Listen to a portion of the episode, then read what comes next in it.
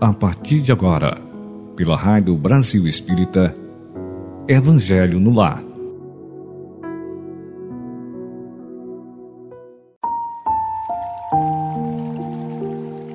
Olá, muito bom dia, meus queridos irmãos, amigos e amigos irmãos da Rádio Brasil Espírita. Mais uma vez, mais uma quarta-feira, um grande prazer estar com vocês aqui, pelo que desde já eu rendo graças Graças ao nosso Pai Celestial, graças ao nosso Mestre Jesus, nosso irmão maior, e também a toda a equipe espiritual que nos acompanha, que zela por nós, cuida de nós, não é? Então, nosso, nossa gratidão por esse, por mais esse momento juntos. Gratidão também à equipe da Rádio Brasil Espírita, nos dois planos, né? tanto no plano espiritual como aqui no plano físico, que é a responsável por nos fazer estarmos juntos, mesmo que fisicamente estejamos distantes, né? geograficamente podemos estar distantes, mas essa iniciativa né, e esses recursos aqui da Rádio Brasil Espírita nos coloca assim em sintonia, por via de consequência, numa proximidade, né, uma proximidade espiritual, uma proximidade fraternal. Então também damos graças a essas duas equipes, a equipe espiritual e a equipe aqui do plano físico. Pois bem, meus queridos, já nesse clima de agradecimento, né, de gratidão, então vamos aproveitar e vamos fazer a nossa oração inicial, pedindo aos irmãos trabalhadores da luz, que nesse momento certamente estão conosco, que nos ampare, que energize nossas casas, energize nossas almas, nossos corações, e possamos assim estar em sintonia com Deus. E que esse momento de sintonia não se encerre daqui a 20, 25 minutos, quando acabarmos essas reflexões, mas que esse, essa sintonia, e principalmente que todos os bons fluidos, toda essa energia reverbere por toda a semana, alcançando também todos aqueles que nós incluirmos agora no nosso pensamento. Amigos, irmãos, parentes, consanguíneos, colegas de trabalho, as pessoas que nós achamos que são difíceis, que elas também sejam alcançadas por essas boas vibrações. Que o nosso lar, que o nosso ambiente de trabalho e também, até mesmo se estivermos dentro dos nossos veículos ou meio de transporte, que sejamos todos energizados, que recebamos os bons fluidos e que a água fluidificada, que já está junto de nós, seja também e igualmente fluidificada. Que assim seja, Senhor. Graças a Deus. Então, meus queridos irmãos, nós, naquela sequência, nós fazemos a leitura de introdução, estamos usando e fazendo também né, a leitura sequenciada do livro Vibrações de Paz em Família, psicografado pelo médium Vanderlei Oliveira e da autoria espiritual da irmã Hermãs do Fogo. Então, no capítulo de hoje, o capítulo 24, o título é Subamos o Monte. E tem a, a seguinte passagem evangélica: Vendo a multidão, subiu ao monte. Isso está em Mateus, no capítulo 5, versículo 1. Vejamos o que Hermãos do Fogo nos traz aqui de reflexões. Quantas são as ocasiões da experiência diária nas quais você poderia seguir o gesto do Mestre? Para sermos entendidos e alcançar elevados objetivos junto aos que cercam, aos que nos cercam, devemos aprimorar nossa postura íntima no sentido de permanecermos acima das cogitações comuns da multidão envolvida em problemas enraizados nos campos da mente. A precipitação, o verbo leviano, o pessimismo, o desânimo e a intransigência são armas destruidoras das melhores colheitas que você poderia obter junto aos círculos de atuação pessoal, em razão de destacar o mal, permanecendo no nível da maioria. Estar no monte é ter uma visão ampliada para a vida, enaltecer a participação divina em tudo, glorificar os fatos entendendo-lhes a lição. Quem está no monte enxerga melhor e pode ajuizar com mais precisão sobre a amplitude das necessidades imperiosas que surgem como apelos, facilmente captados pela via sagrada da intuição, em nome do amor e da cooperação. Então, meus queridos irmãos, que grande lição, né? Olha só, quantas e quantas vezes nós não poderemos nos colocar acima, numa posição né, de termos uma visão mais ampliada.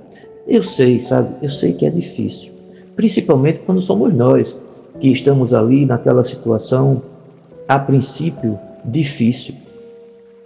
Mas vejam só, como é fácil, às vezes, a gente pedir a opinião de outra pessoa que não está vivenciando aquela situação diretamente, que seja, e aquela pessoa de repente nos dá uma ideia assim que nos surpreende. E a gente pensa, nossa, como que eu não pensei nisso antes? Então, o simples fato de estar de fora, né, de não fazer parte ali do núcleo daquela situação, já torna a visão dessa pessoa privilegiada no sentido de que ela está tranquila. Da mesma forma, se nós, uma pessoa está acima daquilo, ela já vivenciou situação semelhante, ela já tem uma experiência e ela já tem também uma visão diferenciada sobre aquilo. Então, o subir o monte não significa necessariamente termos que estar acima, mas principalmente termos a tranquilidade, ou o que é muito melhor, na maioria das vezes, a experiência. Nós já passamos por aquilo e assim nós vamos ter a situação muito mais é, detalhada, muito mais fácil para nós. Então, meus queridos, não vamos pensar duas vezes. Assim que nós pudermos, vamos nos colocar na posição de ajudar o outro. De preferência, vamos nos colocar no monte, não pelo nosso próprio interesse, mas vamos nos colocar no monte para ajudar aos outros. Esse foi o exemplo que Jesus nos deu. Mesmo espírito crístico, como já era naquela época, ainda assim, ele nos deixou esse ensinamento. Se conseguirmos nos elevar, teremos maior equilíbrio, teremos uma visão mais ampliada e poderemos, sobretudo, ajudar aos outros. E é isso que nós devemos, deveremos tentar sempre daqui para frente. Que assim seja, meus irmãos. Pois bem, que leitura, né? Como sempre, nós ficamos assim impressionados e ao mesmo tempo agradecidos à irmã Sudufu por tantos ensinamentos assim, como ela vem nos trazendo semanalmente aqui. Meus queridos irmãos, amigos da Rádio Brasil Espírita, nós estamos também na leitura sequenciada do Evangelho segundo o Espiritismo, e estamos no capítulo 4. O título do capítulo 4 é Ninguém poderá ver o reino de Deus se não nascer de novo. E nós encerramos na semana passada o subitem né, 15. Vamos dar prosseguimento hoje com bastante calma. Vamos tentar refletir o melhor que pudermos sobre esses ensinamentos, certo? Então, a leitura do subitem 16 é exatamente o seguinte: Não há, pois, dúvida de que, sob o nome de ressurreição, o princípio da reencarnação era ponto de uma das crenças fundamentais dos judeus, ponto que Jesus e os profetas confirmaram de modo formal, donde se segue que negar a reencarnação é negar as palavras do Cristo. Um dia, porém, suas palavras, quando forem meditadas sem ideias preconcebidas, reconhecerão autorizadas quanto a esse ponto, bem como em relação a muitos outros. Então, nós já havíamos falado sobre isso, que existia uma pobreza na linguagem, eram poucas as palavras, né? Há dois mil anos não tinha, então, é, principalmente no idioma hebraico, e isso é dito pelos estudiosos, que existia realmente essa pobreza de termos. Então, existia, havia né, apenas o termo ressurreição. Não havia ainda o termo reencarnação. Por essa razão, tantas divergências nas interpretações vêm sendo, vem surgindo, né? Essas divergências vêm surgindo já há mais de dois mil anos, ou seja, na própria leitura do Evangelho. Mesmo com essas palavras de Jesus, ninguém verá o reino do céu se não nascer de novo, assim como em outras passagens ele também mencionou. Mesmo assim, ainda há quem não creia na reencarnação, apenas na ressurreição. Nesse caso, nós, espíritas, sabemos das diferenças entre esses dois termos e sabemos também que a pluralidade de existências através da reencarnação é uma dádiva que nos é concedida pelo nosso Pai Celestial com o objetivo de que nós possamos, ao caminharmos com nossas próprias pernas, alcançar a nossa evolução moral e espiritual. Pois bem, no subitem 17 vem a essa autoridade, do ponto de vista religioso, se habita do ponto de vista filosófico e das provas que resultam da observação dos fatos. Quando se trata de remontar dos efeitos às causas, a reencarnação surge como de necessidade absoluta, como condição inerente à humanidade. Numa palavra, como lei da natureza. Pelos seus resultados, ela se evidencia de modo, por assim dizer, material, da mesma forma que o motor oculto se revela pelo movimento. Só ela pode dizer ao homem de onde ele vem, para onde vai, por que está na terra, justificar todas as anomalias e todas as aparentes injustiças que a vida apresenta. Sem o princípio da pré-existência da alma e da pluralidade das existências, são inteligíveis, em sua maioria, as máximas do Evangelho, razão porque hão dado lugar a tão contraditórias interpretações. Está nesse princípio a chave que lhes restituirá o sentido verdadeiro. Então, meus queridos, realmente como nós poderíamos entender e até vou falar assim, como nós poderíamos aceitar, como ele disse aqui, as anomalias. Vejam, no momento em que nós visualizamos uma criança recém-nascida né, e que tenha, por exemplo, uma cegueira total, ou que tenha nascido não é, com deformidade ou com ausência dos mem de membros, né, sem as pernas, sem, sem o braço, poderíamos pensar que existe falha na natureza, que existe falha na organização divina. Mas, a partir do momento em que nós entendemos que existe a lei divina, que ela nos concede a pluralidade de existências e que nós levamos conosco nossos compromissos morais, como também levamos os nossos adiantamentos morais, fica fácil de entender. Principalmente se voltarmos no Evangelho e lembrarmos daquela passagem onde os discípulos viram um casal com um filho cego, recém-nascido, é? um bebê ali, cego, e perguntaram a Jesus: Senhor, quem pecou? Os pais ou a criança? E Jesus respondeu: Nem os pais, nem a criança, mas sim o espírito que está nela. Olha só, que resposta conclusiva. Podemos até dizer contundentemente conclusiva. Por quê?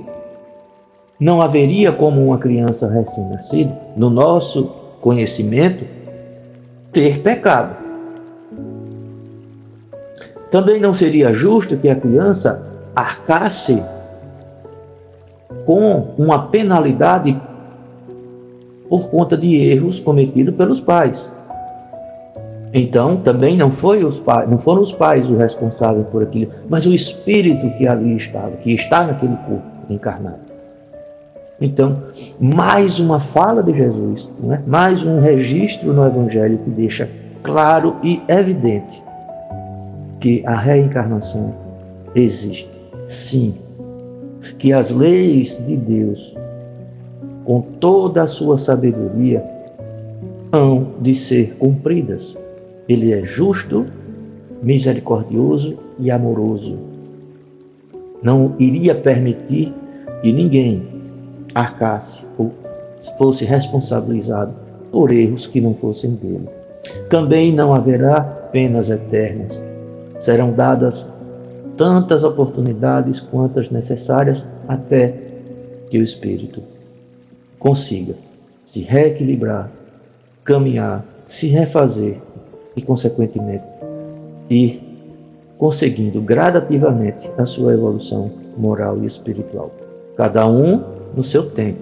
O meu tempo é um, o seu tempo é outro. A minha forma é uma, a sua forma é outra. Portanto, nada de estarmos olhando para o próximo, nos comparando com o próximo.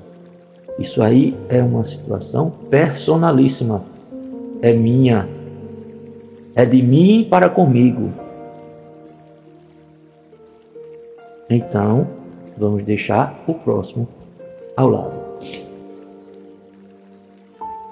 Ao lado, eu falei, não é para trás. Porque nós precisamos ajudá-los e nós precisamos e vamos precisar e muitas vezes sermos ajudados. Por isso que eu disse, vamos deixar o próximo de lado, para que ele também caminhe, mas que estejamos lado a lado para eventualmente um ajudar ao outro. Sem interesses. Ajudar fazendo o bem porque é bom. Nada de fazermos estamos pensando em nenhum tipo de recompensa. Não é por aí, certo? Pois bem, queridos, então aqui, a subitem onde vem o seguinte tema: a reencarnação fortalece os laços de família ao passo que a unidade da existência os rompe. Olha que tema interessantíssimo, é muito importante isso. A reencarnação fortalece os laços de família. Então vamos ver qual a leitura aqui desse item. Os laços de família não sofrem destruição alguma com a reencarnação, como o pensam certas pessoas. Ao contrário, tornam-se fortalecidos e apertados. O princípio oposto, sim, os destrói. No espaço, os espíritos formam grupos ou famílias entrelaçados pela afeição, pela simpatia e pela semelhança das inclinações.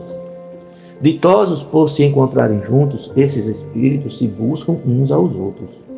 A encarnação apenas momentaneamente os separa, porquanto, ao regressarem à erraticidade, novamente se reúnem como amigos que voltam de uma viagem Muitas vezes, até uns seguem a outros na encarnação, vindo aqui reunir-se em uma mesma família ou no mesmo círculo, a fim de trabalharem juntos pelo seu mútuo adiantamento.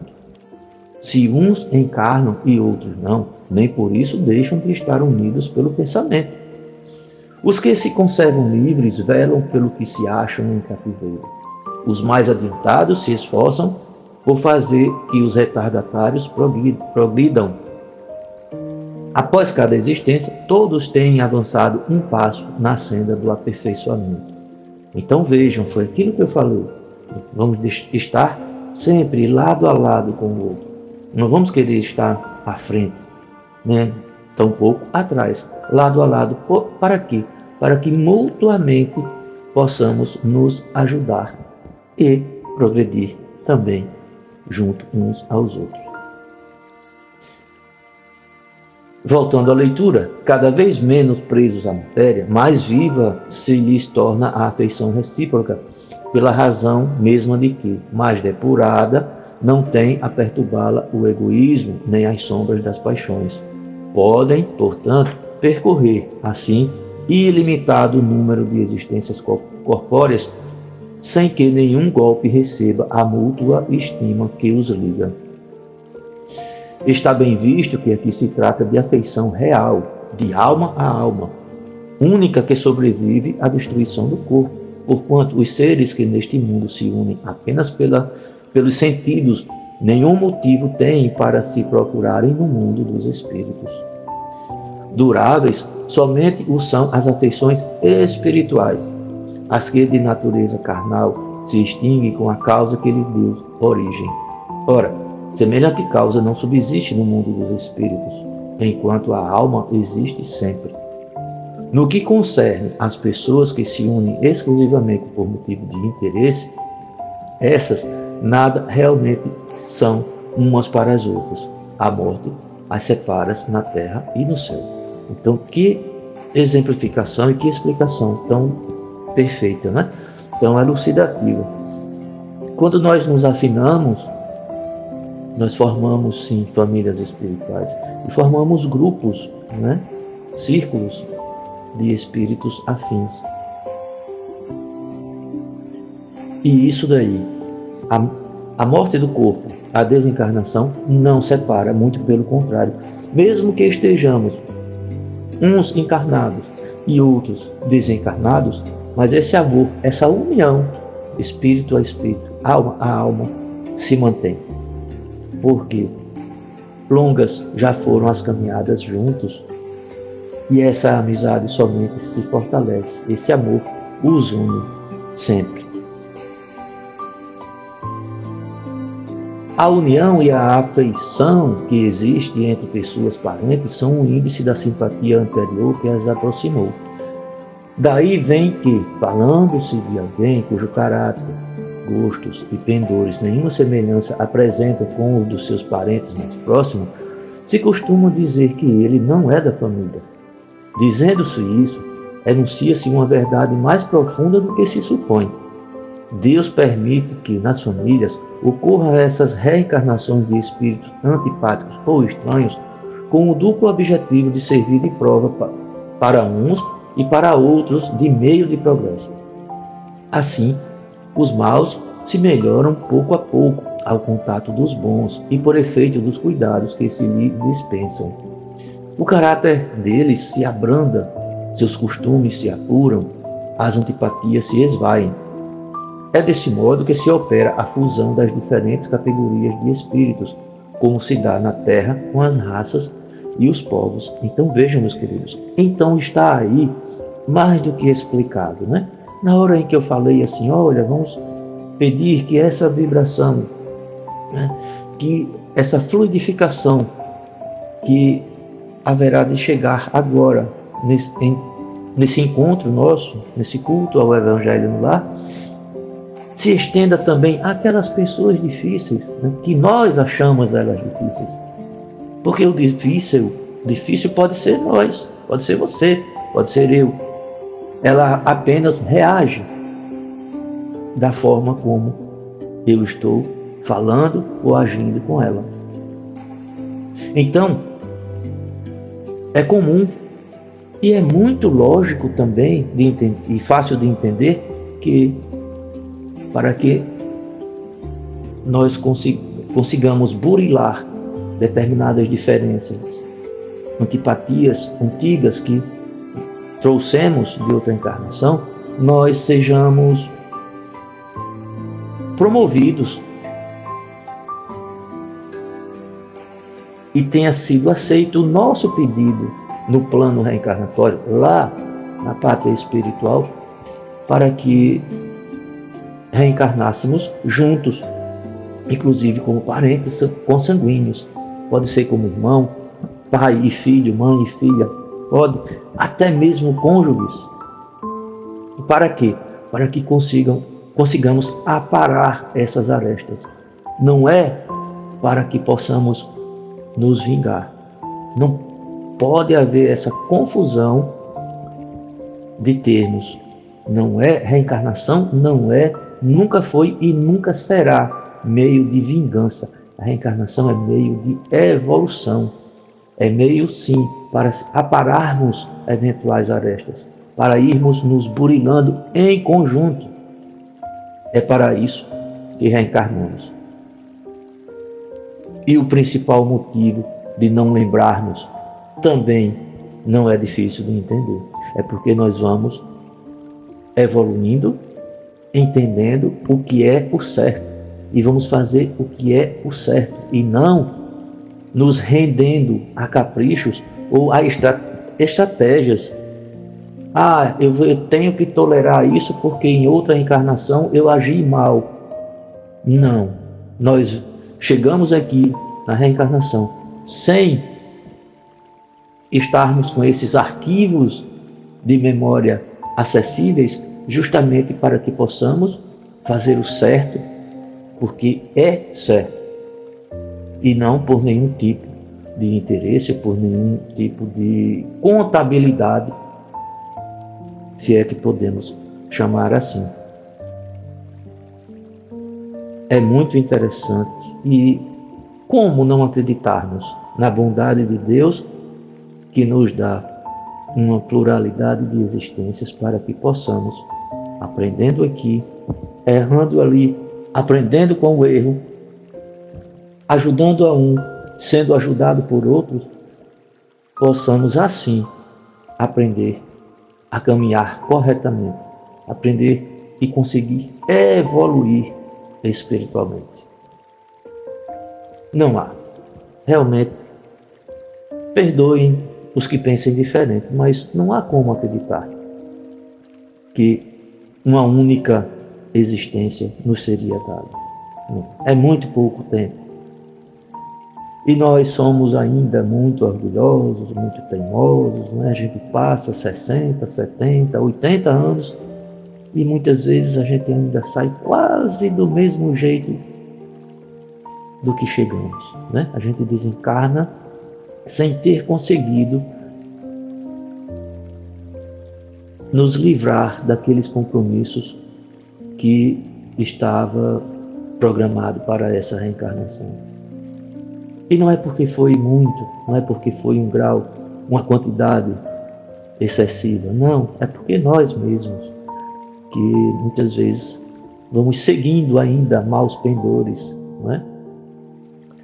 aquelas manias que insistem em nos acompanhar, até mesmo de uma encarnação para outra, atrapalha a nossa caminhada. Mas nós temos um manual de vida. Estamos com ele. Agora, estamos fazendo a leitura desse manual completo, perfeito de vida, que é o Evangelho de Jesus. Poderemos não conseguir vivenciar tudo o que está nele, mas nós já estamos conseguindo entendê-lo e temos que vivenciar pouco que seja ou aos poucos para que gradativamente possamos automatizar isso. Pode não ser tudo agora nessa encarnação, mas vamos nos esforçar, né? Vamos nos esforçar através da prece, através da reflexão, para que não percamos tempo. Não estamos em nenhuma corrida, nada está sendo cronografado, mas por quê? Se já temos as informações, se estamos, estamos tendo ciência de como evoluir, de como viver melhor, por que perdermos tempo? Está nos sendo dado. Então, vamos aproveitar essa oportunidade e vamos nos preparar para voltarmos ao plano espiritual melhor, melhores do que chegamos aqui no plano físico. Ok, meus amigos? Que bom, eu até me estendia mais, o assunto é, é fantástico, não é? maravilhoso. Dá vontade né, até da gente falar aqui por bastante tempo, mas estamos encerrando. Vamos elevar o nosso pensamento agora nessa prece final. Agradecer ao nosso Pai Celestial, agradecer ao Mestre Jesus pelo manual de vida que nos foi legado, ou seja, que Jesus deixou aqui para nós, o seu Santo Evangelho. Vamos agradecer ao nosso anjo da guarda, que tanto trabalhou e trabalha dia após dia, nos guiando, nos protegendo, nos orientando.